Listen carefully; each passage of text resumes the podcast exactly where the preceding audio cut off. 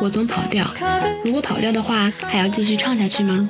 不如数一数，门前大桥下有过一群鸭，快来快来数一数，二四六七八。喜欢我们的可以关注微博、小红书、B 站、喜马拉雅、荔枝公众号“卖个甜瓜 Studio”。希望有一天能够和有趣的你相遇。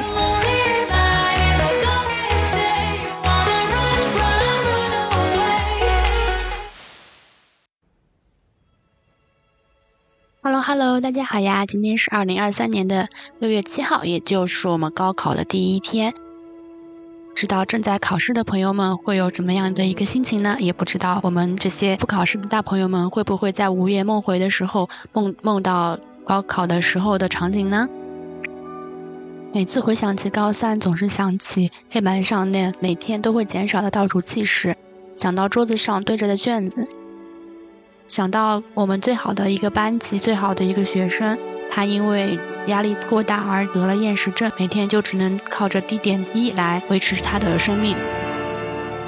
我依稀记得她是一个非常漂亮的女孩子，非常自律。每次她写的英语作文都会变成范文，在我们的呃 PPT 上作为展示。但是每次谈到她的时候，老师们就只是流出一种非常惋惜的神情。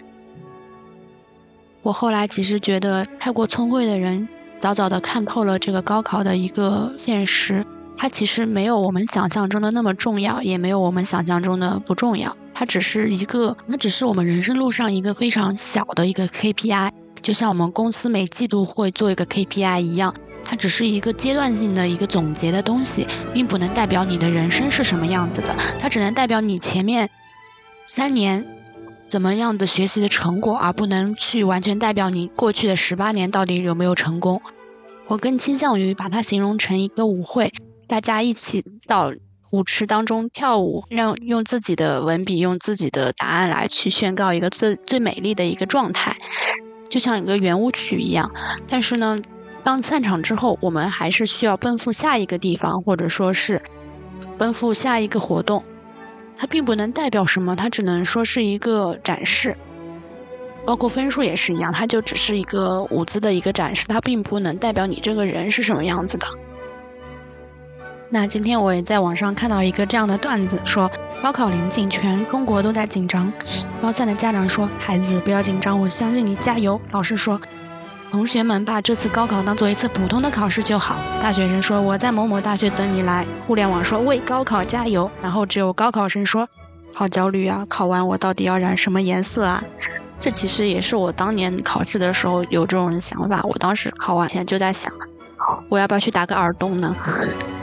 然后，所以当高考最后一门考完之后，我在我爸妈陪我去吃庆功的那个晚饭的时候，我说：“妈妈，我想打耳洞。”我妈说：“啊。”你想成这样啊？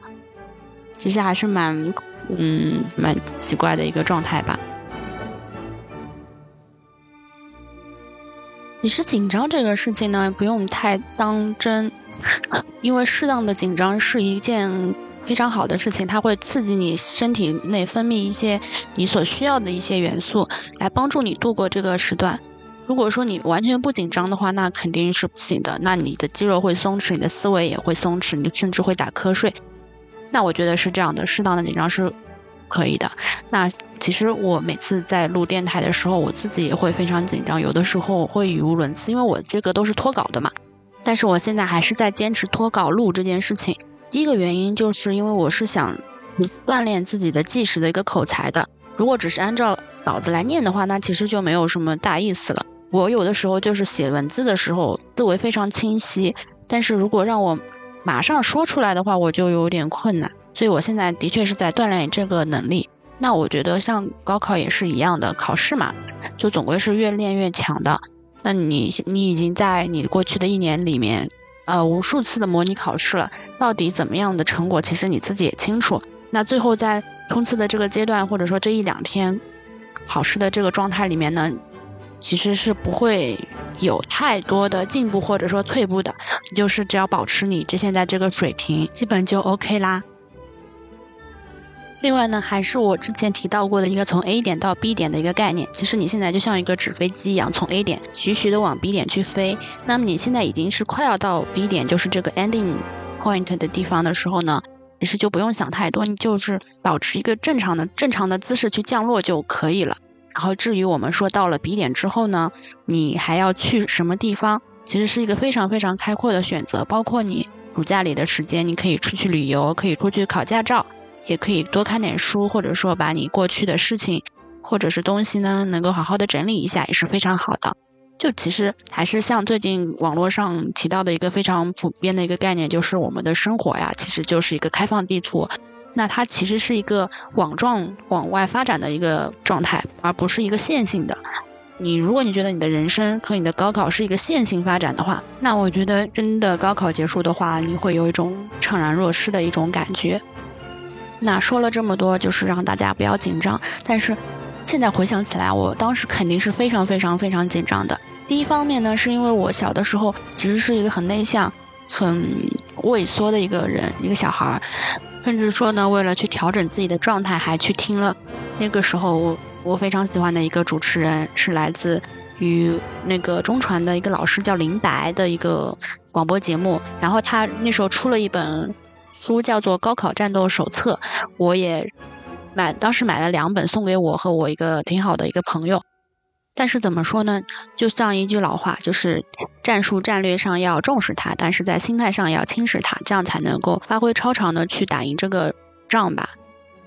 还有就是在我们那个时候呢，大家一个普遍的观念就是以考定终身和寒门出贵子这样一个观念，觉得需要用高考这样一个手段来走上一个较为正规的发展道路。但其实在这两年来说，第一个方面。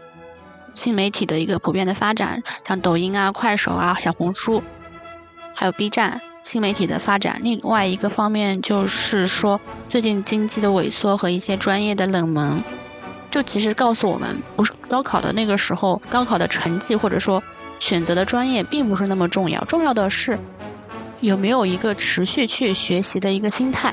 那如果你有这样一个持续去学习、去进修的一个心态的话，不管你有没有考上你心仪的地方。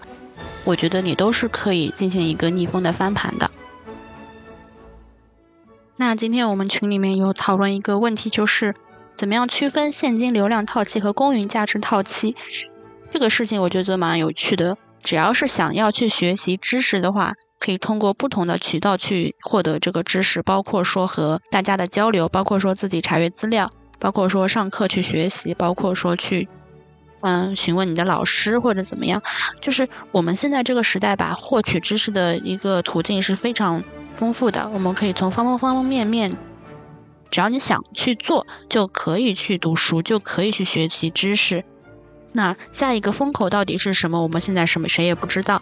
但是你可以通过你自己的一个兴趣去挖掘这个点，说不定就能让你去挖到一个金矿。你说是不是？那这个就其实不用说依靠你的一个高考，依靠你的一个大学专业，只要你有那个心，只要你能够付出这个努力，那你就一定大概率能成功吧。我不能说一定，大概率 是可以得到一些收获的，至少。那我们那个时候也非常推崇的一本书叫做《一万一万小时成功定律》嘛。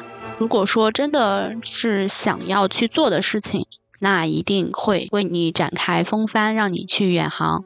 嗯，话就说到这里，谢谢大家的收听啦，那就这样啦，拜拜。